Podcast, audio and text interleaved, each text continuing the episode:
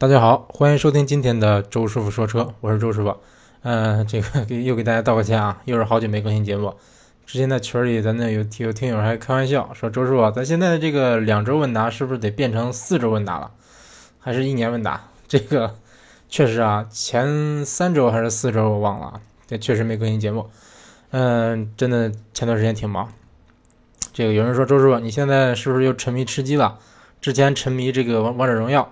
现在沉迷吃鸡，吃鸡是一个游戏啊，这个叫《绝地求生大逃杀》，啊，特别好玩的一个游戏啊。周叔确实这个前段时间挺迷这个游戏，但是说实话，最近忙的真的是连玩这游戏的时间都没有了。首先没怎么没什么空回家，我这个八月份这个月，八月前几天放几几天假，然后从八月开头到八月底一天都没有都没有假期啊，一直一直在上班。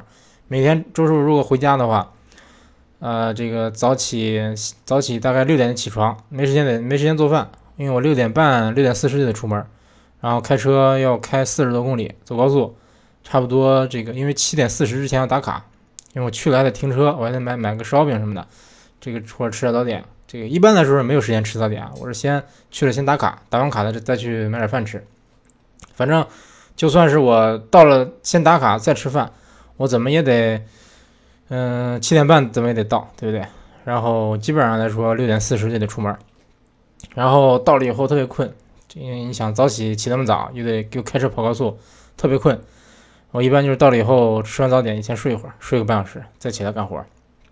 反正到中午，中午休息一小时，其实不到一小时啊。这个十二点开始吃饭，十二点五十打卡，中午就午休就五十分钟时间，还是等等于说还需要吃饭，所以说。几乎等于没有午休，然后完了完事以后到六点下班，嗯，下班以后如果回家的话又得开车，而且这个晚正好赶上晚晚高峰，一般来说，嗯，我六点出门开车往往家走，大概一个半小时才才才能到家，嗯，也是四十多公里，如果赶上赶上堵车的话，可能时间更长，嗯，到家以后，是不是到家以后基本上就七点半了，嗯，你要是在做饭，你在做饭做个半小时。或者做一小时，那吃完了基本上九点了，所以说真挺辛苦啊，真的是挺真的是挺辛苦。嗯，那有人说，哎，你别你别找借口，我看很多主播比你还忙，是不是？人人家按时更新啊，这个咱不跟人比，反正周师傅说实话，真的就是有的时候我你说你说我吃完饭，比如说八九点吃完饭了，有没有时间？有时间，对不对？我有时间。你说你有时间为什么不录节目呀？你想我累累了一天了，对不对？这个到家以后。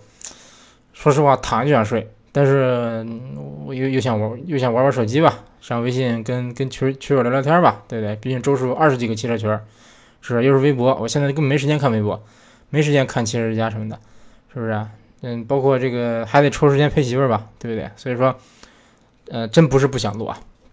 好，言归正传啊，这个这一期既然好久不录了，咱就加点干货，嗯。这这期的节目是由一个听友的这个一个问题来引出来的啊，这位听友问周师傅，下期节目能不能讲一讲铸造轮毂和锻造轮毂的区别？是铸造的好还是锻造的好？嗯，另外我看一档汽车节目中说，这个听友也是个思域车主啊，他说这节目里边说思域的悬挂是铁的，不厚道，德系车的悬挂是铝的，这是真的吗？这个。嗯，我专门为他这个问题啊，我还我先去，我还去这个看了看这个节目啊，真的挺挺扯的啊，这个这个扯的不行，这个节目，我不我就不曝光他的名字了啊。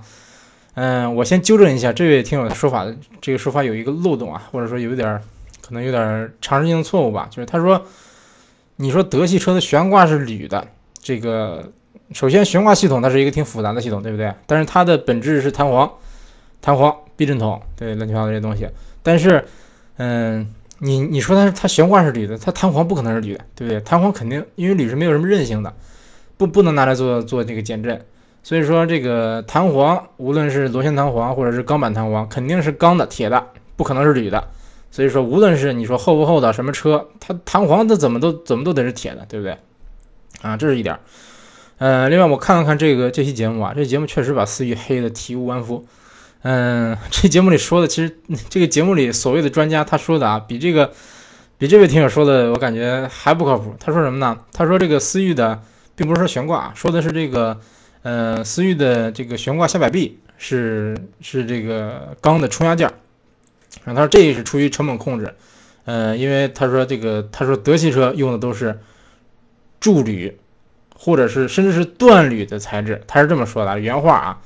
这个周师傅本身就是做铸造的，这个我们公司就做铸造，虽然我是做我是个翻译啊，但是这个 这个说实话，我我就不我就不什么了啊。那那一会儿咱可以详细聊一聊这这这个问题啊。但是我先辟个谣啊，你说他说他说他还说的是同价位的德系车啊，其实不可能，我就告诉你不可能。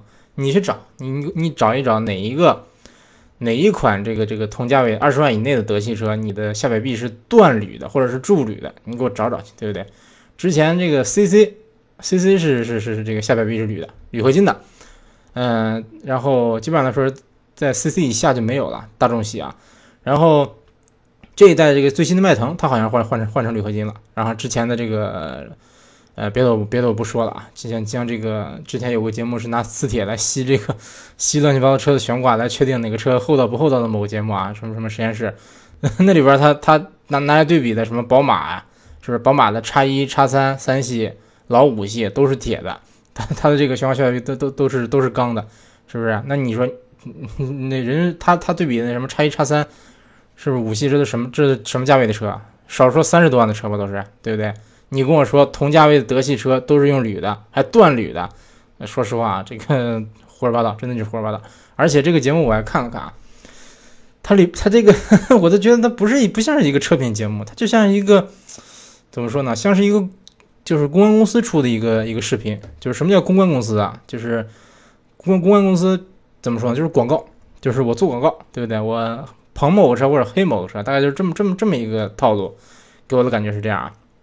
举个例子啊，比如说，嗯，咱客观的说，很客观的说，思域动力算不算强，对不对？你就算不说同级别最强，那也算是比较强的，对不对？你说思域跑加速慢，这这个说实话，我我我我没怎么没怎么听人说过思域加速慢。但是这个节目里他说呢，他说这里这个说采访某个车主说某某车主，他当时是看中了本田东风本田宣称的思域的优异的加速性能，还买的这个车。你你你说。你快就是快，慢慢就是慢，对不对？你说你宣称的这，嗯，这个我就感觉，首先他定一个基调啊，这就有点问题。另外他说，他说这个思域，嗯，内饰全是硬塑料，那我我的内饰内饰里边怎么那么多糖醋呢？对不对？我这个车门一半一半多都是软的，这个可能我买了假思域。然后他还说这个思域的后备箱开口小，那确实开口小，这我承认。他说放不下一个行李箱，在那个视频里，他把那个一个行李箱啊是竖着放。就竖着放，正好卡在那个卡在那那那那个开口上。这我当时想出一个，我小时候学的是一个成语，我忘了是成语还是什么了，还是一个一个一个小故事啊，就是说讲的一个人，他出城门，他拿了个长特别长的一个竹竿，这个竹竿特别长，他横着过不去，然后竖起来也过不去，然后斜着也过不去，所以说他说这个竹这竹竿出不了城门。结果后结果人说你把这个你把这个这个这个这竹竿那叫什么戳着，那么戳出去不完了嘛？对不对？这个包括行李箱这事，我感觉也是啊。你你说你非要这么放，那你你 你这么放，其实说实话，哪怕是个 SUV，也有也有可能放不进去，对不对？你要是真非得非得这么卡的话，反正反正我我当时这个登机箱三十八寸的这个不是登机箱，三十八寸的托运箱，是已经是飞机能托运的最大的行李箱了。我和我媳妇俩，当当时我们我们回国的时候，就就就装在思域里边了，而且还装了点装了点小箱子，还装点书包。那我我是怎么装进去的，对不对？所以说感觉。有点问题，嗯，那不说这个节目了啊，不说这个节目了。我感觉啊，你作为一个，不管是公关公司出的节目，还是一个真正的汽车媒体，你出节目，你客不客观这个要求，我就觉得有点有点高啊。你毕竟是客观很难做到，但是啊，我感觉你作为一个有点良心的媒体，是不是？你充值可以，收钱可以，你把就像我我记得谁说的，VIP 说的吧，你可以把你收了钱，你可以把白的说的更白，你可以把黑的说的说成更黑，但是你把黑的说成白的，这就有点。没有原则了，对不对？我感觉也是。你可以，你可以这个不客观，但是你不能歪曲事实。嗯，那不说这个节目了啊，这个说正事儿，还是说这个铸造锻造这这这这方面的问题啊。因为周师傅这个最近天天我就在铸铸造厂上班，所以说这个呃，虽然说我是做做翻译的，我不是不是工人，不是工程师，但是说整天都看这个耳濡目染，也也多多多少少对对这个铸造啊有那么一点了解。那今天要简单分析分析啊，简单跟大家讲讲我的这个一些理解啊。首先说铸造，我我我印象特别深啊。这个我特别特别小的时候，不小不小啊，好像是高中吧，学过一篇课文叫《过秦论》，嗯，叫《过秦论》，谁写的？好像是贾谊写的啊，我记得是。然后里边有一句话啊，我我记不清楚了，好像是收天下之兵，嗯，拒之咸阳，萧锋敌，是念敌吧？萧锋什么？反正萧锋敌，然后助以为金人十二，以弱天下之民。什么意思呢？就是说，嗯，就是说这个当时当时秦统一六国以后，他怕有人造反呢，他就收收了这个全天下人所有的武器，包括菜刀啊乱七八糟的东西，全收起来。啊，还没有没有收菜刀啊，菜刀留下了，收了武器，什么箭头啊、切剑什么的。因为那个时候啊，那个秦朝那时候武器基本上都是青铜的，他还没有说现在现在像这个铁器什么的，所以说都是青铜的。然后收起来以后，他说啊，行，我不让你造反，我把这些青铜器全部给你融化了，铸造成了十二个金人。这样的话，这个你再你再造反，哎，没武器了，造不了反了。所以说我的这个统治就能非常牢靠，对不对？他是这么想的。秦始皇是这么想的，但他没想到后来陈胜吴广是揭竿而起，拿拿着竹竿、拿着锄头、拿着这些东西东西这个起义的，所以说这个万万没想到。那话说回来啊，这个我还周师傅确实专门查了查这个相关的史料啊，是我记得，呃，我查到了乱七八糟的史料，好像发现他的住住的这个十二个金人哈，就是多大？当然肯定不是金人啊，青铜铸的肯定是铜人。那铜人有多大？说各重千担。千担是多重？好，反正好，反正特别重，反正好多吨重，重的不行。然后多大呢？大概是，好像是七八米、八九米、十米高，对，八九十米高，反正特别高。这个如果是八九米的话，那只和现在的这个这个楼房的高度啊，三层楼高，一个铜人三层楼高，对不对？啊，但是我按密度算了算，发现这个 这好像按说，如果是铅弹，按当时的重量算的话，铅弹的话应该没有那么高，没有那么大。所以说，呃。好像这个铜人应该是空心的，对，这个想想也是啊，他铸他造这个铜人，那肯定是为了是不是显示我这个这个秦朝的国力多么强？你看我这么多兵器铸成这个金人这么大，所以说他肯定得铸空心的，对他铸了十二个空心的金人，呃，那那问问题来了，这个这么大的金人，这么大的铜人，对不对？呃，要是是比如说这个三层楼高的铜铜人，以当时的这个技术水平，怎么造出来？怎么铸出来？对不对？首先，大家知道铸造，那那我就不，我先不说这个这个多多多么复杂的这个这个流程了啊。首先，你得把把铝把这个不是铝，铜，你得把铜融化成铜水，对不对？嗯，那就得就得拿一个大锅，你还不能拿不能拿铜锅，因为铜锅你一烧，哎，铜铜锅直接化了，对不对？铝这个这个铜还没化，铜锅先化了。嗯，它需要一个特别特别特别大的锅，然后这个熔点还要高于高于这个铝，不是不是不是高于铜。话筒是，喂喂，话筒上杂音啊，不好意思啊。首先你需要大锅，把这些铜给它融化掉，然后你还需要一个特别大的一个模具，对不对？你要融这个三层楼高的金人，你这模具起码要有三层楼高，你得比这金人还大，才能才能这个铸出来。所以说，这个当然这个众众说纷纭啊。有的人说我先挖坑，我先挖个十米深的坑，然后把这个铜水往里倒，倒了倒完以后冷却，冷却完冷却完以后。我再挖土，把这土挖掉，把这个金人拉出来。这个你三层楼高的一个金人，一个铜人，是不是？它得多重？对我刚才说了好几十吨重。然后你你还得把它从土里拉出来。这个，嗯，我感觉以当时的这个当时的人力物力啊，可能不容易做到。然后他们又这个他们又想出另外一种这个方案，说我先我先用砖垒垒这样的一个模具出来，对不对？不管是用砖呢，用泥泥糊什么的，反正弄模具出来，大概是大概这个，比如说三层楼高，十米高，然后我我从一个高台上往里边注这个铜水，它不管怎么融化的，当然有人说说秦是用用大禹的什么九鼎，还是几个大反正巨大的鼎融化的这个水，这个这个铜水啊，啊融化的这个青铜，这个咱咱无从考证了，但是。说实话，我感觉你先这个弄高台，然后用用用这个方法来做模具的方法，我感觉啊比较容易实现，对不对？因为到时候你融完了以后，你等这个青铜冷却了以后，你可以直接把这些砖呐，我感觉很可能是用砖和泥做的啊，你就把它敲碎，对不对？那这个铜人就直接立在那儿了，你连动都不用动了，这是多省事儿啊，是不是？为什么说这个说这个话题呢？就是简单给大家科普了一下啊，什么叫铸造？那比如说这个现在。呃，一个汽车上面啊，很多零件都是铸造件啊，相当相当多。比如说最最基本的发动机，对不对？发动机的缸体、缸盖，这百分之一千万是铸造的啊，这绝对不可能有其他的。你说锻造吧，你你有锻造轮毂，是不是？锻造轮毂比铸铸造轮毂好，那我来个锻造的缸体，不可能，做不到，对不对？绝对是铸造的。那铸造，比如说，假如说我铸造一个这个这个发动机缸顶或者缸盖啊，或者说铸造个别的东西，比如说周师傅，我想我想送这个周师娘一个礼物，我想送她一个送她一个铸铁的这个这个这个这个铸铁的一个小星星吧，对，想送她一个铸铁小星星，那我要怎么做呢？首先你需要模具。对不对？就像咱铸这个秦始皇的这个金人一样，你需要一个模具。比如说，哎，我我我用橡皮泥，对不对？橡皮泥不行，橡皮泥不行。其实，嗯，比如说，比如说像正常来说啊，比如说咱铸发动机缸底，那这个这个模具一般一般是，但有的厂子是自己自己造，有的厂子是可能是进口模具，不是进口，就是说可能从别的厂子来来买模具。嗯，因为因为比如说我我我我要自己造造模具的话，我可能要多出一个模具厂。或者起码我多出一个模具车间，其实也是需要需要进一些额外的额外的设备啊，包括额外的一些原材料什么的。有的一些小厂可能就我直接啊，我直接买模具吧，或者是甚至说有的小厂我直接连铸造这厂铸造厂都没有，对不对？我直接就就就买一些这个铸造好的钢铁毛钢铁毛坯，甚至说我直接买成品，甚至说我直接买一个发动机成品来都有可能啊。这个主机厂里边，所以说，呃，首先你需要模具，什么是模具呢？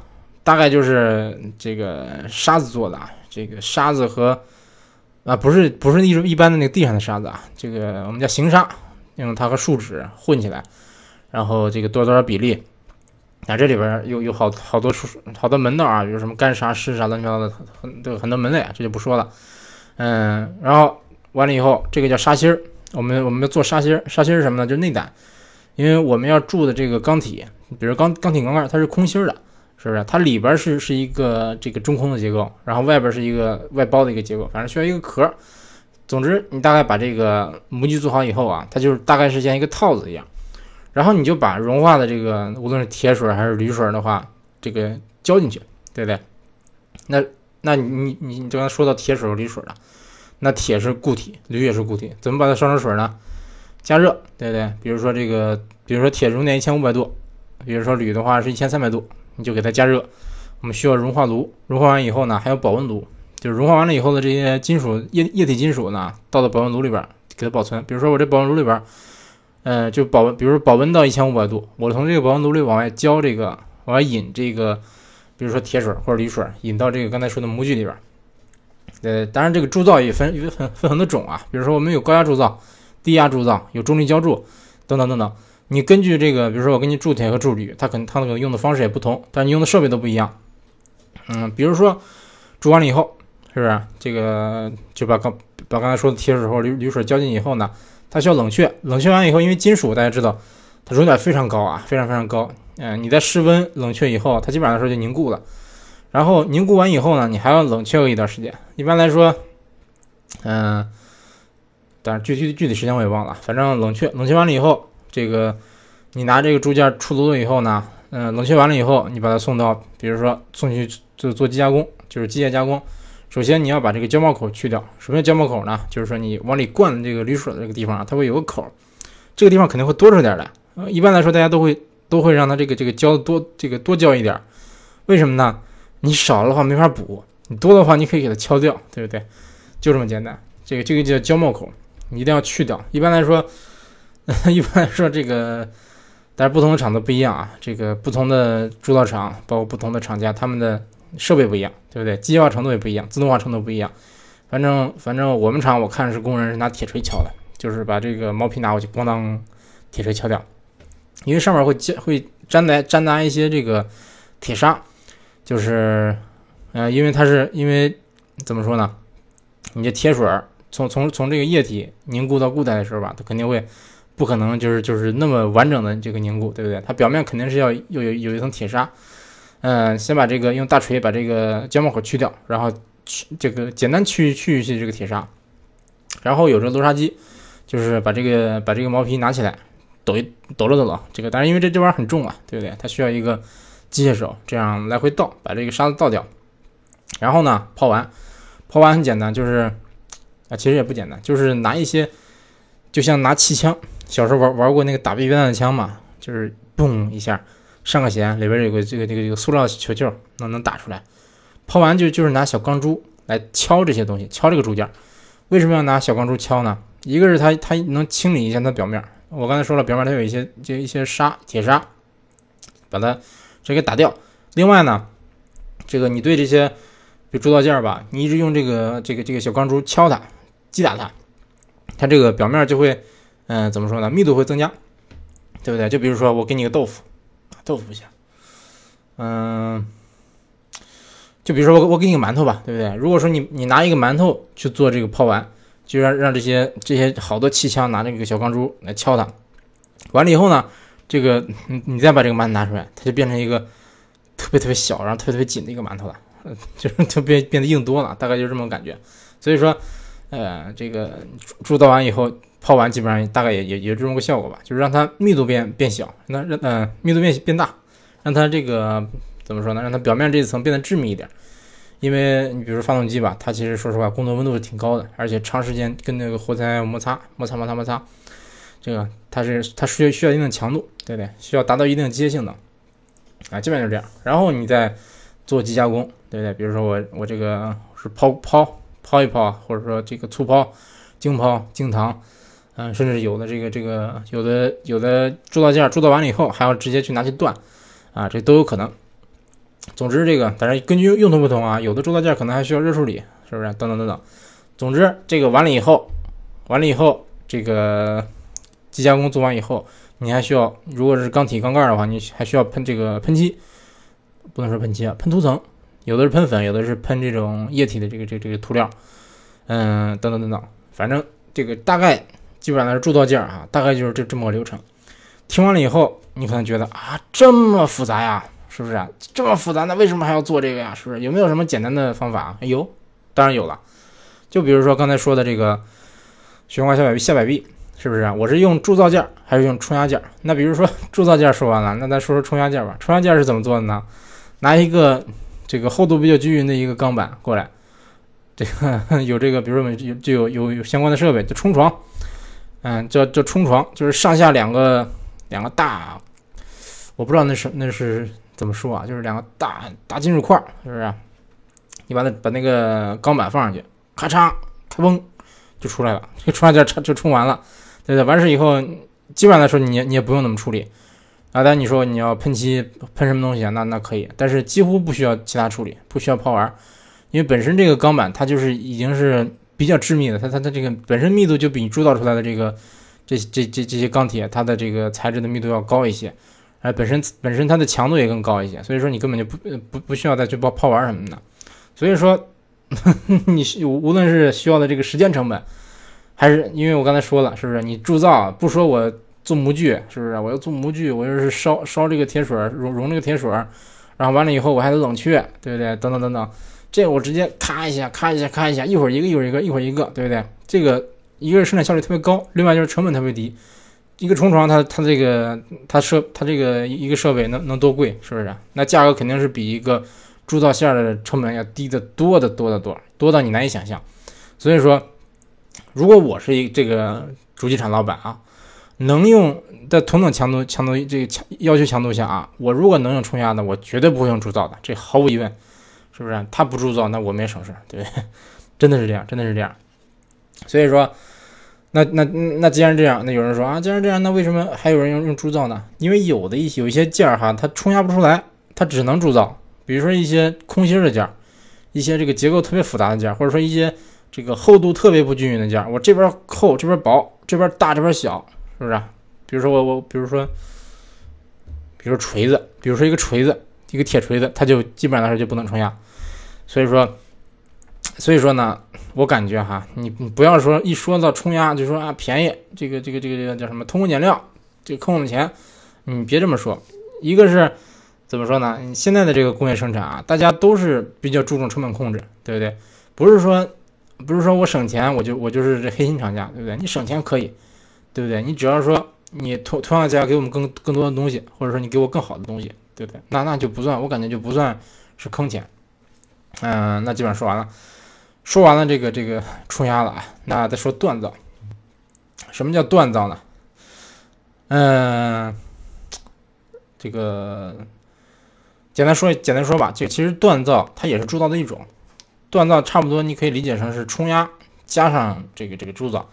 嗯，锻造很简单，就是大家比如说当当年这个呃古代哈，比如说我打一把宝剑或者把打一把刀，这个基本上来说，简单说就是一个啊，但是跟现在的锻造不一样，但是它是当时是那个年代，就是我比如说我一个一块铁，我烧烧烧烧烧，把它烧烧成烧软了，烧红了，然后呢，我拿一个锤子。敲敲敲敲敲，把它敲得很薄很长很细很长，然后再那里烧，就是把这个碳烧掉，这个把这个，呃，给这个钢提纯，烧烧烧以后，又又又烧红了，然后又给拿出来敲敲敲，敲完以后放在水里，呲啦，对不对？叫淬淬火，好像叫淬火，对，啊，基本就是这样。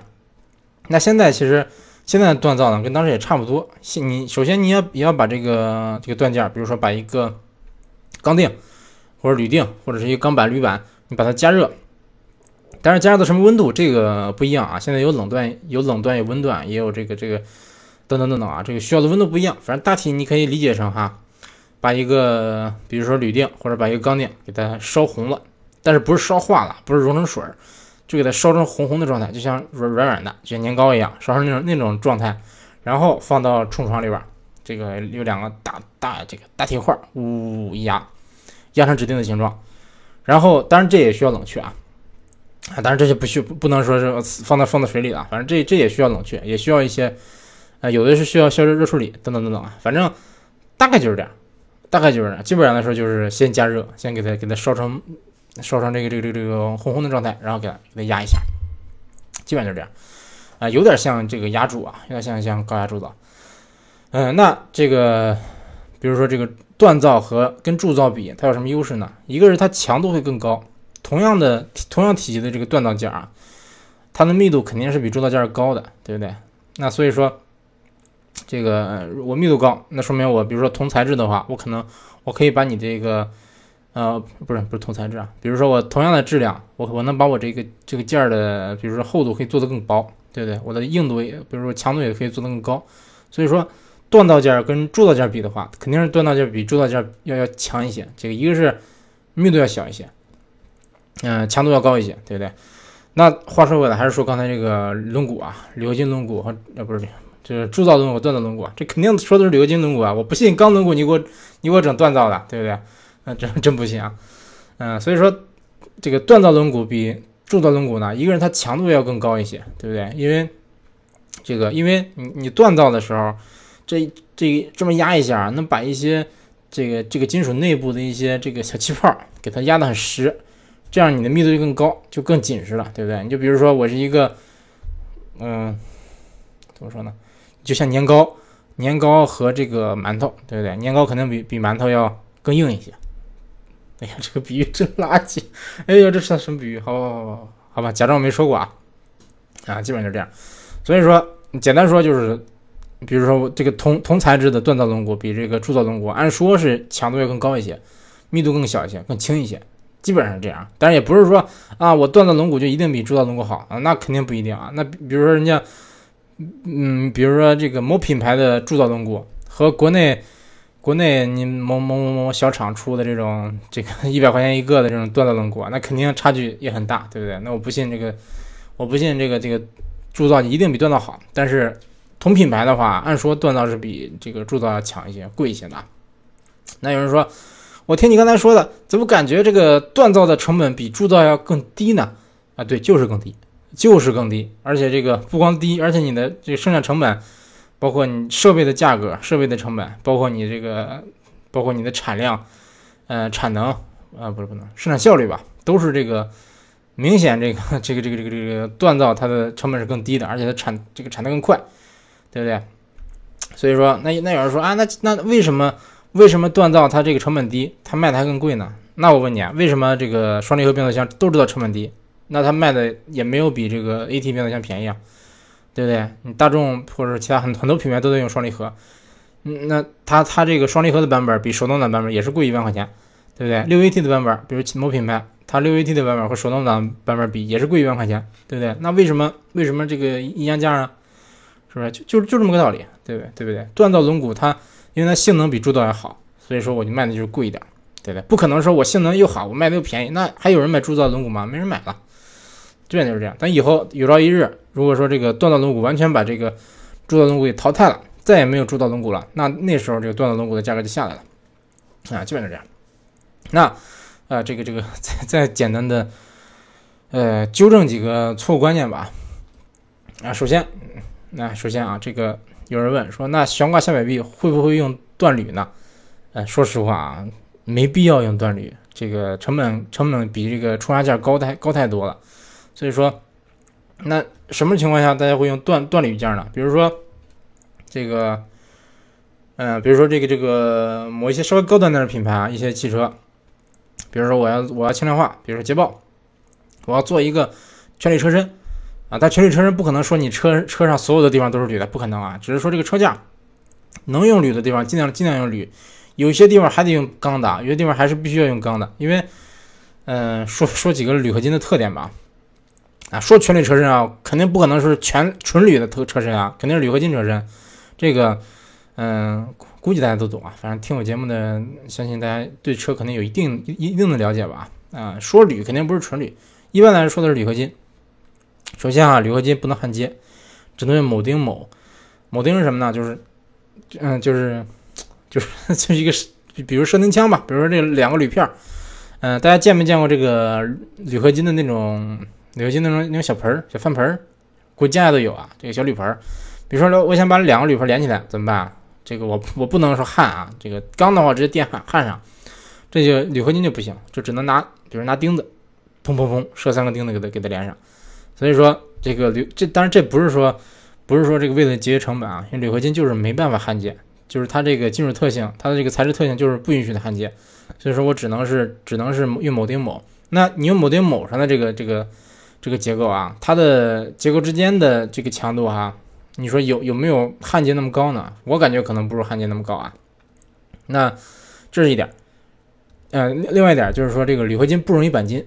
可以钣金啊，但是不容易钣金，它绝对绝对没有钢那么容易钣金，而且这个钣金的难度要更大一些，大得多啊。这这这是两点，还有就是铝，它说实话没有什么韧性，就是像我刚才说的，这个没有人拿铝铝合金做弹簧，对不对？弹簧肯定是钢的，因为铝它没有什么弹性。你比如说你一个铝盆往地下一扔，啪，哎，凹进去了，这个这个角有可能会凹进去，对不对？这就是这就是。嗯，这它这它它特性的一个体现啊。比如说你如果是个铁盆，你基本上是不会这样，对不对？铁盆基本上你一摔，它会它会它有一个韧性，有点有一点弹性，但是弹性肯定没有没有橡胶那么大。但是你一摔，它可能是不是？那反正不大容易变形。所以说，在这个在车架结构里边啊，其实有一些，比如说比如说有的地方，比如说 A 柱、A 柱、B 柱这些地方啊，它一般来说还是不是用不能用铝合金的，还是要用这个。比如热成型热成型钢、高强度钢，对不对？比如说这个还有一些地方，比如说我我我这需要需要溃脱性能的地方，这种这种地方一般来说也不用铝，嗯，能能用能用这个钢还是用钢。所以说有在在车里边有一些地方是可以用铝的，有些地方可用可不用，对不对？比如说像刚才说的这个，呃，下摆臂，对不对？甚至副车架，嗯，有一些车有一些车型啊，比如现在一些美系车，它这个就轻量化做的很好。比如说这个，比如说福特的新新车，比如比如福克斯，但是轻量化完以后，它也它也不轻啊。嗯，轻量化做的比较好的通用，新这个就比如说新的克鲁兹，比如新的君君威、君越，他们都是轻量化轻化以后，可能减重一百公斤，甚至减重这个一百五十公斤，嗯，其实挺夸张的。为什么呢？就是他们把比如说前后防撞梁，包括这个副车架，整个副车架，包括这个下摆悬挂下摆臂，都给弄成铝合金了。对不对？这种情况下，它就怎么说呢？它一个一个是，一个是这个车的簧下质量变轻了，对不对？另外这，但是整备质量肯定是轻了。车轻了以后，说实话啊，呃，全基本上来说好处是特别多的啊。这个我我是感觉，呃，不光我感觉啊，现在整个的这个汽车工业都是在在以这个轻量化轻量化为主嘛，对不对？比如说你车轻了，我加速更快，刹车距离更短，油耗更低，对不对？所以说，这个当然是。肯定是，如果说能能在在这个怎么说呢，在这个条件允许的情况下啊，比如说我能用铝合金，是不是？我比如说以前用钢，我现在能用铝合金，那肯定是用铝合金好，对不对？并不是说我用铝合金就更结实，车更安全，这没这一说啊。但是，嗯，在减重的层面上来说，铝合金它是比钢要强得多的。那为什么有的厂商他他没有说这个即时即时我我直接把这个这个这些能换的地方就换铝合金呢？一个是成本，有人说啊铝成本是不是比钢高？确实，同等重量的这个铝锭比钢锭要大贵三倍，贵两两到三倍吧。但是呢，因为铝的铝的密度是很小的，铝合金的密度也挺也非常小的，对不对？铝合金的密度比钢要小的小得多，大概是钢的百分之二十几、百分之三十几。你这么算的话。这个同同等重量的这个铝锭，确实要比钢锭贵，但是它体积也大得多，对，它能做出来的材料的量也比也比钢要多得多。所以说，这个材料原材料的这个成本啊，我感觉是个小是个小数。那差价在哪儿呢？主要是设备。你之前那个，你比如比如说的铸铝啊，比如说嗯，比如说这个发动机吧，嗯，我有主机厂，我要做钢铁，我之前铸铁发动机。我现在要换成铸铝，换成全全铝发动机了，那怎么办呢？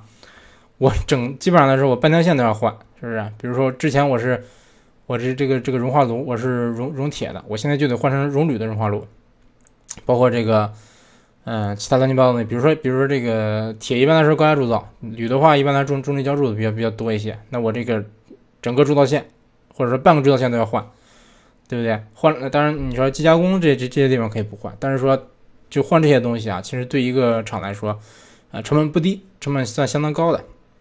哎，那当然有一些这个主机厂，它可能是财大气粗，他不在乎这个。那我直接就，呃，包括一些合资厂商，合资厂商就另说了。这个合资厂商，说实话，这个这个挺复杂的，或者可以慢慢讲。嗯，东西什么东西涉及到合资，这这个东西就就那什么了。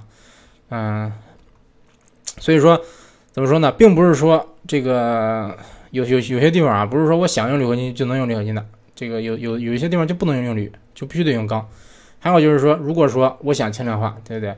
嗯，比如说这个，比如说某厂商啊，我们就是厚的，那我就是就是想想轻量化，对不对？它轻量化也，它做轻量化，比如说它需要买设备，对不对？它从它从这个从之前铸铁走到铸铝，它这个转变是需要一个很长的时间的，对不对？